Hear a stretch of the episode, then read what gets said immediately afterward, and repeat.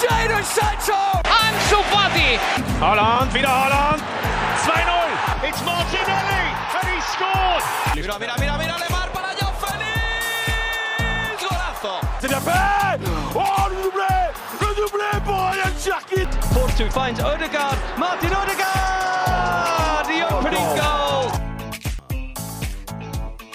Bonjour à toutes et à tous, bienvenue dans le Formation Football Club, le podcast dédié aux jeunes joueurs, aux éducateurs et aux centres de formation. On attaque notre semaine spéciale sur la Serie A. Après la Première Ligue et la Liga, c'est donc le championnat italien qui est sous le feu des projecteurs dans ce podcast. Avant d'évoquer les jeunes à suivre vendredi dans une autre émission, on se retrouve aujourd'hui pour un focus sur l'une des attractions de la saison dernière, le jeune Dejan Kululewski. Révélé du côté de Parme, l'international suédois a rejoint la Juventus d'Andrea Pirlo et s'apprête à passer dans une autre dimension. Pour évoquer son parcours et son profil, j'ai avec moi deux invités. Il y a d'abord Nicolas du site Nordisk Football. Comment tu vas Nicolas?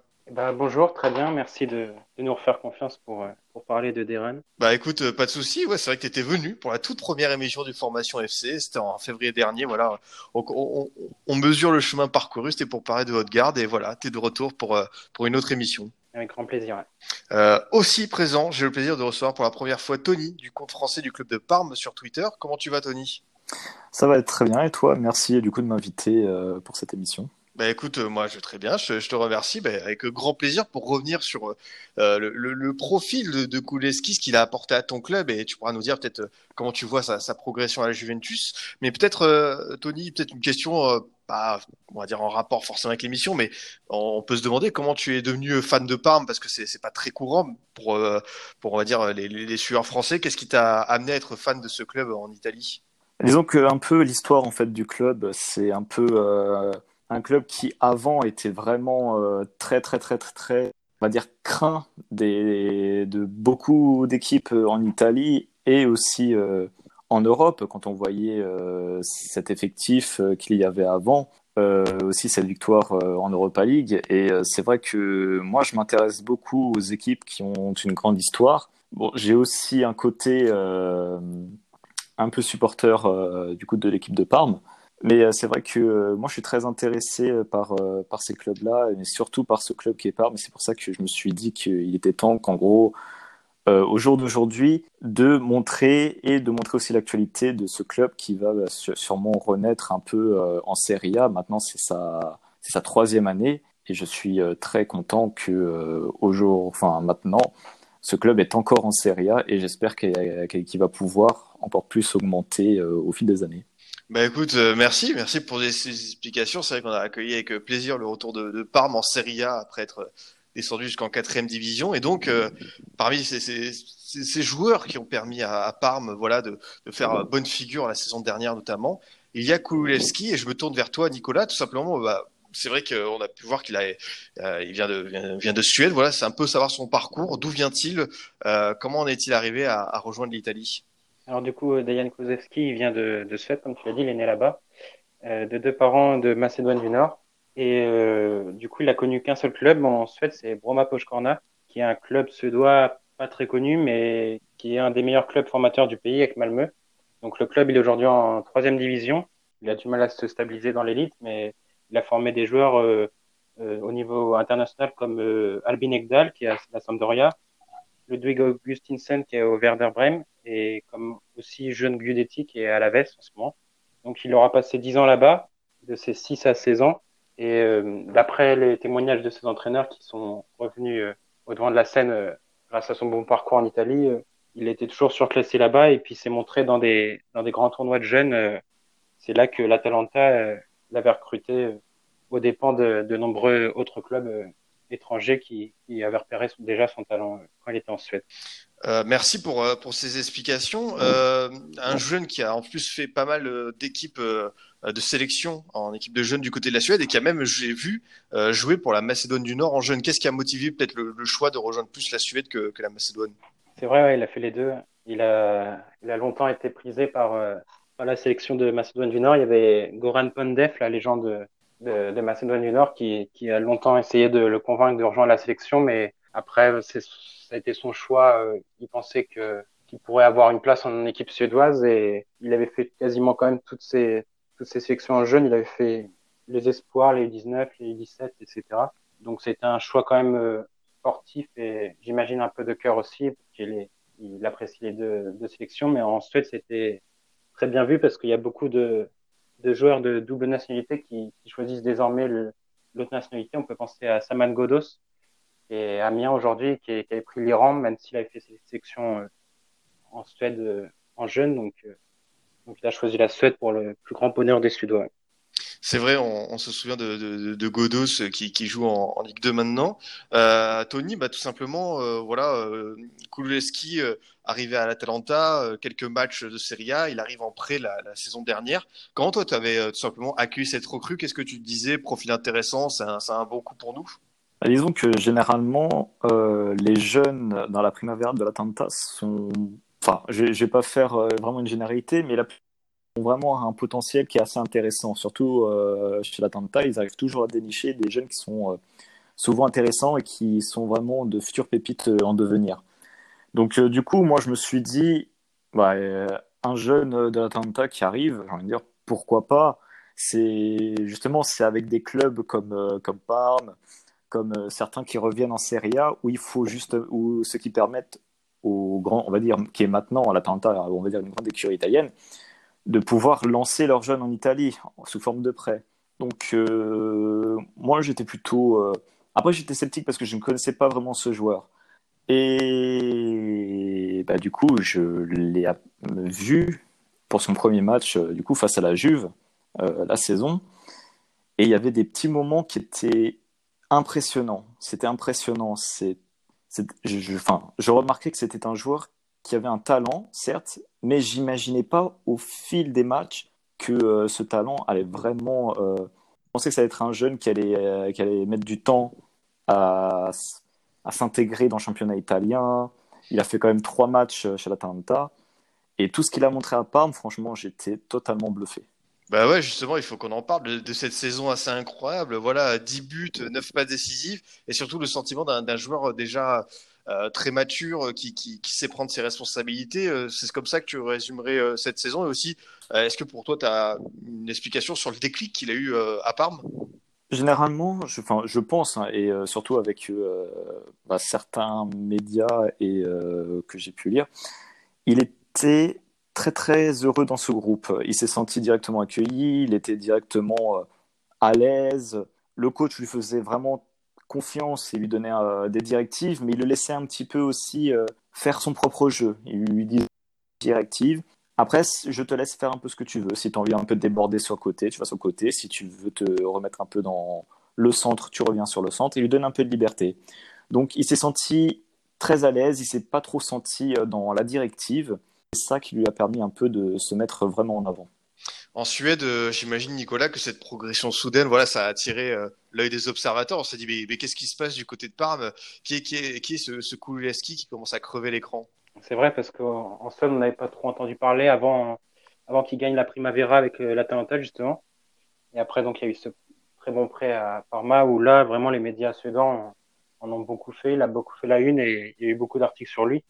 Donc, ça, ça a quand même été une découverte en Suède parce que il n'était pas vraiment connu des Suédois, même euh, avant qu'il soit international A, il n'était pas vraiment très connu. Donc ça a été vraiment, euh, en, l'espace de quelques mois, ça a été vraiment une découverte pour beaucoup de, pour beaucoup de Suédois.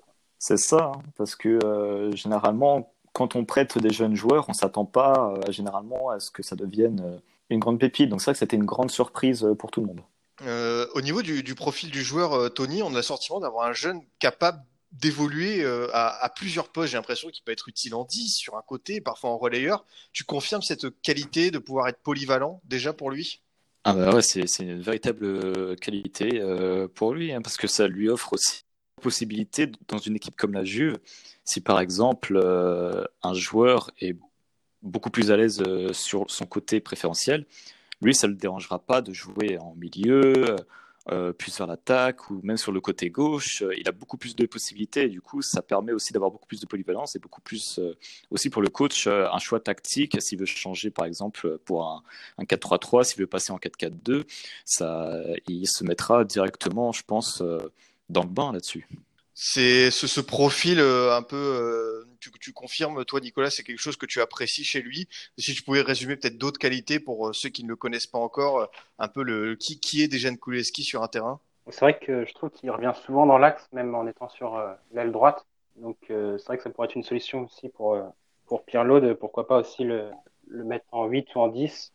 moi, je trouve que c'est vrai, il m'a vraiment donné envie de regarder Parma et la Serie A cette saison, parce que c'est vraiment un joueur une belle maturité. À chaque fois que je le voyais, il m'impressionnait dans, dans ses jeux sans ballon et avec ballon. Je trouve qu'il accélère vraiment le jeu et, c'est un créatif, quoi. Il, ses passes, elles sont vraiment de qualité. il oriente bien le jeu et il donne vraiment des directives euh, offensives euh, qui permettent à, à Parma d'accélérer le jeu quand ils ont le ballon. Et ouais, je le trouve vraiment complet techniquement. Il est assez costaud physiquement. Il est assez grand. Euh, altruiste, il pense pas qu'à lui. Donc c'est vraiment euh, un ailier droit de qualité qui peut aussi, pour moi, dépanner euh, à plusieurs postes. Euh, ça donne l'opportunité au coach de, l'utiliser à différents endroits, je pense. il y a, il y a autre chose, euh, Tony, que j'aime chez lui.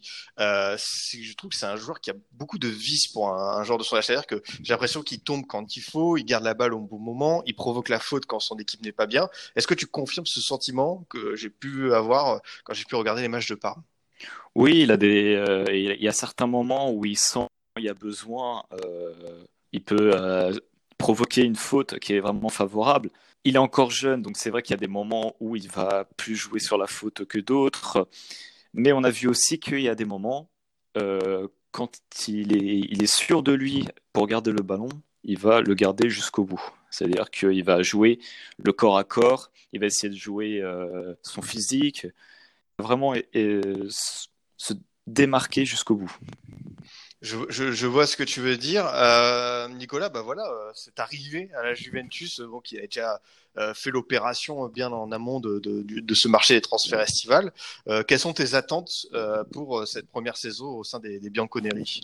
Bah, C'est sûr déjà qu'il va être beaucoup plus attendu et ses prestations, elles, elles, vont, elles vont donner de plus grandes exigences auprès de, des supporters, des, des entraîneurs et même de lui-même, je pense.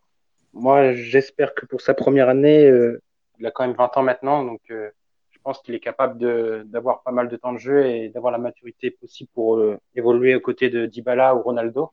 Je pense que ça ferait une belle attaque et je le sens capable de d'au moins jouer les outsiders en attaque et pourquoi pas être titulaire euh, s'il commence bien dès le début. Après, bah, en Suède, on va beaucoup l'attendre, mais je pense que c'est un bon choix et je pense qu'il a la place pour, pour avoir beaucoup de temps de jeu cette saison. Tu as commencé, Tony, à parler de cette ce marge de progression. C'est quoi sur toi les axes où euh, Kuleski doit progresser pour notamment devenir un, titulaire du côté de la Juventus? Bah déjà, euh, l'expérience, c'est euh, déjà le point faible quand on est jeune, c'est l'expérience sur le terrain. La Juve va jouer la Coupe européenne, donc il lui manquera peut-être cette, cette expérience européenne, mais s'il montre comment il s'est intégré rapidement dans le championnat italien, comme avec Parme, je pense honnêtement que cette pression de Ligue des Champions, il va limite euh, la passer euh, comme si de rien n'était. Quoi. Il, c'est quelqu'un de très concentré, c'est quelqu'un qui, euh, qui est très intelligent, donc il saura parfaitement se mettre dans, la situation, dans une situation mentale qui est très favorable pour lui pour, et surtout pour aider la Juve. Et après, évidemment, il va côtoyer des joueurs tels que Buffon, Cristiano Ronaldo, des des leaders sur le terrain qui vont encore plus lui apprendre des choses. Donc, euh, il n'y avait rien de mieux pour lui que d'aller à la Juve. Ouais, justement, tu penses, euh, Tony, que euh, avec voilà cette animation offensive dont on commence à voir les contours de Pirlo, ce 3-4-1-2, peut-être un Kuleski derrière Dybala, Ronaldo, ça peut ça peut prendre forme selon toi?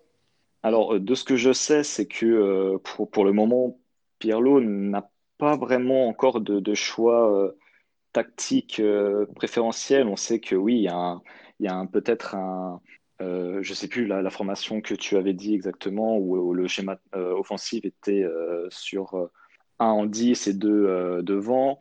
Il aime aussi le schéma genre à 3 devant. Donc pour l'instant, en fait, on, ne sait pas trop où il va se diriger. Mais pour Kulusevski, ça, ça ne sera pas un problème, parce que comme on l'a vu, il peut jouer pratiquement partout. Il avait même aidé par euh, quand Kulusevski jouait des fois en neuf, il jouait en neuf. et, pour aider les, les, blessés comme Inglese et Cornelius. Il jouait des fois en neuf, il débordait sur le centre. Donc, franchement, il peut, jouer partout. Il peut jouer à côté de Cristiano Ronaldo. Et du coup, j'ai vu le match de la Juve face à Novara. Et il a joué du coup euh, sur ce schéma où, il y avait deux attaquants. Il était sur les côtés euh, de Cristiano Ronaldo. Et de ce que j'ai vu, euh, il y a une super bonne entente sur le terrain. Ils arrivent facilement à se trouver. Donc franchement, j'ai, limite envie de dire que ça fait un an qu'il est déjà à la Juve et qu'il connaît déjà les automatismes. Quoi. Ouais, c'est de bonne augure pour lui pour euh, cette saison 2020-2021. Euh, euh, pour parler un peu de la, sélection suédoise, Nicolas, quel est son statut actuellement? Est-ce que ça fait partie de, voilà de, ces titulaires en puissance qui vont faire la, décennie 2020 du côté de la Suède? Bah, Du coup, il a été sélectionné la première fois en novembre dernier, alors qu'il était normalement avec les U21. c'est grâce à sa, ses, bonnes prestations à Perma qu'il a été appelé par Ian Anderson. Et il avait juste fait une entrée en jeu contre les îles Feroe, il n'avait pas été titulaire. Et donc là, après ce qui s'est passé, le retour des matchs internationaux, il a été appelé euh, logiquement. Et contre la France, on, on, espérait le voir titulaire parce que le problème de la Suède, c'est un 4-4-2. Et sur le côté droit, c'est Sébastien Larsson, qui est plutôt un axial. C'est un peu dérangeant de le voir sur un côté et de pas profiter de, des qualités de, de Jan Kulusevski. Mais il n'a pas été titulaire et en fin de match, il, s'est montré un peu, un peu déçu de ne pas avoir été sélectionné de, comme titulaire. Et ça avait fait après, ensuite parler avec Zlatan qui avait réagi, etc. Et le match suivant contre le Portugal, il avait titulaire et on a bien vu son impact directement. Euh, c'était l'un des joueurs les plus créatifs de l'équipe. Justement, c'est un gros problème pour la Suède. Là, ils ont marqué zéro but en deux matchs face à la France et le Portugal. Et je pense qu'il peut beaucoup apporter. Je pense que ça promet un, bon duo offensif avec euh, l'autre pépite suédoise qui est Alexander Isak qui joue à la Real Sociedad. Et on a bien vu sur le terrain que les deux ils se comprenaient bien et ça peut vraiment faire une bonne entente euh, pour les dix prochaines années en sélection. Eh, tu, tu l'as dit, c'est quand même fou que Zlatan Ibrahimovic, je crois que c'est sur son compte Twitter, a, a pris la parole pour dire Mais attendez, euh, Kuleski n'est pas titulaire, euh, qu'est-ce qui se passe? C'est, fou de se dire que pour un, pour un jeune joueur, bon, peut-être quand on regarde ce qui peut se passer dans d'autres pays, que voilà, les jeunes joueurs vont très vite, mais pour Kuleski, quelqu'un comme Ibrahimovic monte au créneau pour dire Je, je veux le voir titulaire. ça a été très rapide, qu'il réagisse comme ça publiquement, ça fait vraiment parler la presse d'ailleurs. Et on peut se dire que c'était assez rapide déjà. Il a trois sélections. Il a été appelé que deux fois en sélection. Donc, euh, y a, on voit qu'il commence à y avoir beaucoup d'attentes et même les supporters suédois le voulaient titulaire, pour dire. C'est bien, bien ce que tu dis là. Euh, de ton côté, euh, Tony, par rapport à, à comment tu le situerais dans, dans la hiérarchie euh, des, talents qu'on a pu découvrir ces dernières années Est-ce que tu penses qu'il est dans, le haut du panier ou tu attends encore un peu de voir avant de, le juger?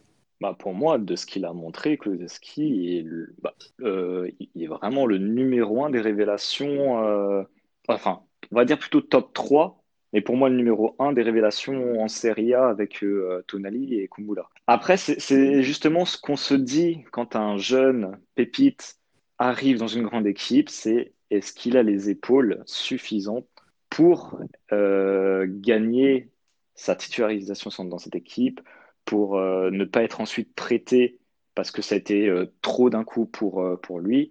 Mais pour moi, je pense qu'il a totalement les épaules pour. Kulusevski, ça a été justement un talent qui s'est montré et qui a été aussi présent dans les grands matchs, parce qu'il n'a pas fait que les petits matchs, il a été présent dans les grands matchs il s'est démontré, il a montré des choses plus que correctes, même très très bien. Donc pour moi, ça me gênerait, enfin, ça me, franchement, ça me choquerait pas du tout de le voir euh, bah, déjà titulaire dès le premier match face à la Juve, euh, enfin de la Juve face à la Sampdoria. Bah écoute, on, on, va voir ça comment il, il va s'adapter à cette à cette nouvelle vie.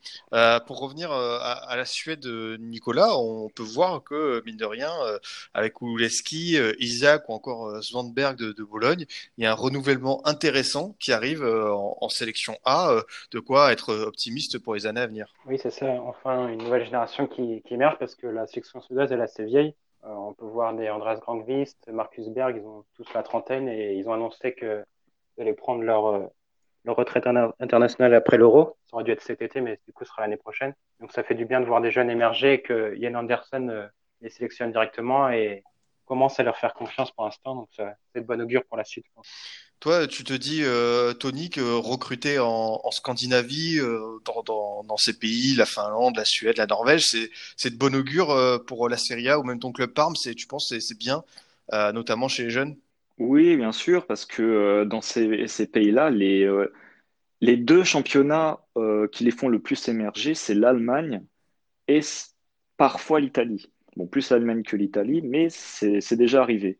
Donc, c'est euh, et en plus, euh, on a beaucoup de clubs qui donnent beaucoup de chance à des euh, jeunes d'autres pays que, que des Italiens eux-mêmes, et c'est un peu le, problème en ce moment. Mais ça permet aussi de dénicher, par exemple, bah, un Kulusevski, qui n'arrive pas souvent, mais dès qu'il y a un Kulusevski, c'est c'est quand même quelque chose qui arrive pas souvent et qui est génial quand on voit que une progression énorme et qui, parce qu'il a fait aussi partie des grands cadres de cette équipe de Parme qui les a euh, montés presque en Europa League quand même. Ça aussi, il faut le noter. Ouais, c'est sûr. Toi, euh, de, Nicolas, tu penses que c'est le plus gros talent suédois euh, de, de cette génération, peut-être avec Isaac, mais voilà, est-ce que les observateurs se disent, bah, ce, ce, ce gars-là, euh, pour les dix années à venir, on est content de l'avoir? Oui, il n'y a pas photo. Je pense que c'est les deux jeunes qui, qui ont vraiment émergé au grand niveau parce que ça faisait vraiment longtemps qu'il n'y avait pas eu un Suédois dans, dans, un très grand club qui, qui va avoir du temps de jeu en équipe première. Donc, euh, vraiment, en Suède, on attend beaucoup et, et moi aussi parce que c'est vrai qu'on les voit souvent partir, les, jeunes talents euh, nordiques en, aux Pays-Bas, en Belgique, euh, d'abord avant de avant d'aller dans les cinq grands championnats. Donc, ça fait plaisir de voir que déjà à 20 ans, on va voir un jeune Suédois jouer à la Juventus. Bah oui, c'est sûr. Bah écoutez, messieurs, je pense qu'on a fait un, un, bon petit tour de, de la question concernant euh, Dejan Kuleski et ce, son, son, parcours, son profil, ses attentes du côté de la Juventus. Est-ce que, avant de passer au, au Scoot Time, vous avez euh, quelque chose d'autre à rajouter sur ce jeune joueur euh, ou une autre remarque? Non, je pense que j'ai tout dit de mon côté. Parfait, ça. Pareillement. Bah écoutez, parfait, parfait. Bah on va, pouvoir euh, avancer et, passer sur euh, ce scoot time. Alors euh, petit jingle d'abord pour pour relancer cette chronique. Le scoot time à la découverte des jeunes joueurs. Le concept est très simple. Je vais vous demander à, chacun, messieurs, de, présenter aux auditeurs un jeune joueur méconnu du grand public et qui pourrait, selon vous, percer cette saison, voilà, se faire un peu plus connaître. Euh, Nicolas, tu as la parole en, premier. De qui veux-tu nous parler? On se doute que ça va être un espoir scandinave. Bien sûr. Je pense qu'il est pas très connu parce qu'il joue pas encore euh, dans un dans un des top championnats. Il joue en Suède. C'est un Islandais d'ailleurs. Il s'appelle Isaac Bergman Johannesson. Il est né en 2003. Il joue à l'IFK Nord Norrköping. C'est le joueur vraiment qui, qui, a percé cette saison en, Suède qui, qui, a lieu en, en, ce moment. Il fait preuve d'une maturité vraiment incroyable et d'un sens du jeu absolument époustouflant pour un jeune de 17 ans, même en Suède. Franchement, j'avais rarement vu ça. Même Alexander Isak à l'époque, il m'avait pas autant impressionné. Il a un jeu sans ballon euh, vraiment très bon et il peut jouer à tous les postes. On l'a vu en ailier, au milieu, même dépanné en latéral. Et à chaque fois, il était bon parce que ses qualités lui permettent euh, d'apporter à chaque fois euh, à son équipe. Donc je pense que d'ici euh, la fin du championnat, euh, même l'année prochaine, je pense qu'on le verra plus en Suède et qu'il pourrait rejoindre vraiment un grand club. D'ailleurs, lundi, il a fait un bon match, il a, il a, été buteur, il a été vraiment incroyable et on a entendu que dans les tribunes, il y avait un, un scout de la Juventus qui l'observait et ça fait plusieurs fois dans la presse sud-ouest qu'on qu parle d'observateurs de, de, très grands clubs qui l'observent. Donc, euh, Ok, bah écoute, euh, des, perspectives euh, réjouissantes euh, pour, pour l'avenir et la Juventus encore une fois sur, sur le bon coup. si tu t'en souviens, dans, cette chronique, on, je demande aux, invités de faire un parallèle, une comparaison du, du profil, du style. Pour ce jeune Islandais, ce sera avec qui selon toi? C'est assez difficile de, de le comparer, mais justement, il me fait un peu penser à Dejan Kulusevski, qui il aime aussi jouer sur l'aile, au milieu. Il a vraiment les mêmes qualités pour moi, donc pour moi, on peut vraiment, vraiment le comparer à Dejan Kulusevski, justement. Donc la, la Juventus, ouais, la Juventus aurait déjà potentiellement son successeur avant de l'avoir déjà fait jouer en match officiel. C'est sympa ça comme programme. C'est ça. Je pense qu'il commencerait avec la Primavera vu qu'il est assez jeune encore, mais peut-être le futur successeur, on verra. Bah écoute, euh, parfait ça, parfait. On va on va suivre de près, euh, pourquoi pas son, son, son potentiel au prochain euh, transfert. De ton côté, euh, Tony, de, qui veux-tu nous parler? Voilà, quel espoir retient ton attention? Peut-être un, un, jeune du, club de Parme à mettre en avant? Alors, euh, jeune club du Parme en avant, j'avoue d'informations là-dessus parce que j'ai pas beaucoup d'infos par le club de la Primavera. Mais par contre, il y a un joueur de l'Atalanta, encore une fois, qui normalement sera bientôt officialisé, je l'espère, qui arrive en prêt à Parme et c'est Raoul Bellanova qui était euh, qui est arrière droit, qui est euh, de cette formation, il me semble, de l'AC Milan, qui est passé ensuite à Bordeaux. C'est bien ça. C'est ça. Et ensuite repris par l'Atalanta et l'Atalanta nous le prête. Alors moi, euh, là où je suis content, c'est que enfin un jeune au niveau de la défense, aussi ailier. Parce que c'est vrai que ce que j'avais du mal avec Parma cette saison, c'est la défense. La défense, elle est beaucoup trop lente. Même s'il y a de l'expérience avec euh, Bruno Alves, euh, Jacoponi, etc., ça manquait d'un jeune euh, en futur de NIR qui pouvait faire du bien, qui pouvait faire souffler les, expérimentés et tout. Et pour moi, Raúl Belanova, surtout qui va remplacer Matteo Darmian qui partira logiquement à l'Inter pour moi, c'est une très bonne opération. Parce qu'un jeune comme ça, c'est. J'ai vu aussi quelques matchs euh, qu'il a fait. Ça peut être intéressant. C'est vrai qu'il. Je suis encore sceptique quand même, mais j'ai envie d'y croire. Et euh, pourquoi pas, justement, une nouvelle surprise, qui sait, euh, en, devenir. Ben écoute, je, ne peux que te rejoindre parce que en tant que observateur, on va dire supporter des, Girondins de Bordeaux, j'ai eu l'occasion de, le voir qu'une seule fois, c'était à Angers, euh, Paulo Souza l'avait lancé dans un match assez galère où il avait mis plein de jeunes sur le terrain, c'est plus un message pour dire à sa direction je manque de recrues. Il avait été assez en difficulté, mais euh, de tous les échos que j'ai eu, des matchs que j'ai pu euh, euh, voir, je, te rejoins sur le fait que c'est un profil extrêmement intéressant, latéral droit, qui euh, peut jouer dans un rôle de piston avec une défense à 3 derrière, qui est, je pense, a aussi le niveau, les capacités pour jouer dans une défense à 4. Donc un profil vraiment très intéressant. Et ben, du coup, je suis curieux de savoir avec qui tu aimerais le, le, comparer, toi, si tu veux faire voilà une petite échelle de profil pour Bellanova. Honnêtement, je Là, comme ça, honnêtement, je, je ne pourrais, je pourrais pas, enfin, j'ai pas de comparaison là-dessus. Il faudrait que je le vois cette saison pour essayer de trouver euh, quelque chose. Mais c'est vrai que pour l'instant, j'ai pas du tout de comparatif euh, en tête euh, pour lui. Il peut être, je pense honnêtement qu'il peut être un arrière droit qui serait plus, comme tu l'as dit, dans le piston pour une défense à 3, quelqu'un de très offensif que défensif. Donc, euh, à voir. C'est vrai que aussi, euh, ce, qui, a manqué aussi euh, à Parme, c'est qu'on a eu des arrières droits, du coup, qui savaient défendre, mais niveau centre pour envoyer la balle justement dans la surface, c'était assez galère. Donc, je pense qu'il peut apporter ce, ce profil-là. Et j'espère justement qu'il va pouvoir s'imposer et montrer tout son potentiel à Parme. Mais euh, ben, on l'espère euh, pour ton club. Mais moi, je me dis, en essayant de faire la comparaison, c'est vrai que c'est dur parce que euh, finalement, il a assez peu joué en pro. Même si, voilà, on peut se dire qu'un joueur qui est, à l'aise dans une piste à 3, bah, voilà, vous pouvez imaginer le, style de joueur comme un quelqu'un comme Hakimi qui aime beaucoup proposer dans ce, ce, rôle un peu dynamique. On espère que pour Bellanova, ça s'en rapprochera. J'espère aussi. euh, bah écoutez, euh, messieurs, euh, on arrive au, bout de cette émission. Euh, merci beaucoup d'être venu dans le Formation Football Club. Bah, merci à toi. Un grand merci, Adrien. écoute, Nicolas, qu'est-ce qu'on va pouvoir lire de beau dans les prochains jours sur Nordisk Football?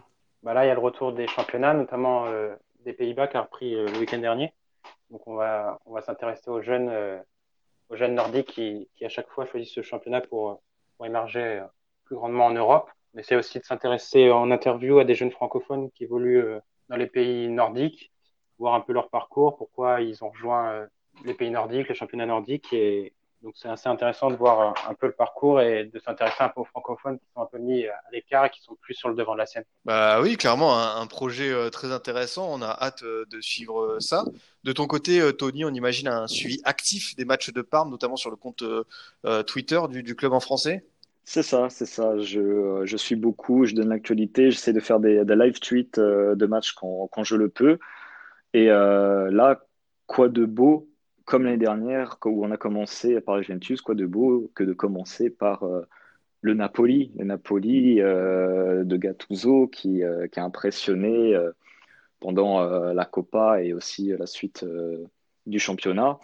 Et moi, ce que j'attends surtout, c'est de voir comment comment, comment notre nouvel entraîneur va pouvoir commencer à mettre en marche son système de jeu euh, et aussi donner sa, sa, grinta aux joueurs pendant ce match-là, parce que sera un très grand défi pour lui dès le premier. Ah bah c'est sûr que ce, Naples, en plus, qui a, qui a, recruté notamment Ozymen, euh, avec un beau potentiel offensif, ça va être euh, intéressant à, suivre. Écoutez, euh, messieurs, encore un, un gros merci d'être venu dans Formation Football Club. Merci beaucoup à toi, mais merci aussi à Nicolas. Ça fait plaisir aussi de vous connaître. Un grand merci à vous deux, c'était très, très enthousiasmant de pouvoir parler ensemble de, de Dejan Kozlowski. Bah écoute, c'est moi qui vous remercie, c'était un, un, plaisir évidemment partagé. De mon côté, euh, chers auditeurs, je vous dis à vendredi, on évoquera les talents à suivre en cette nouvelle saison de Serie A. Vous pouvez toujours nous écouter sur Deezer, Spotify, SoundCloud, iTunes et Google Podcast. À très vite pour une nouvelle émission du Formation Football Club.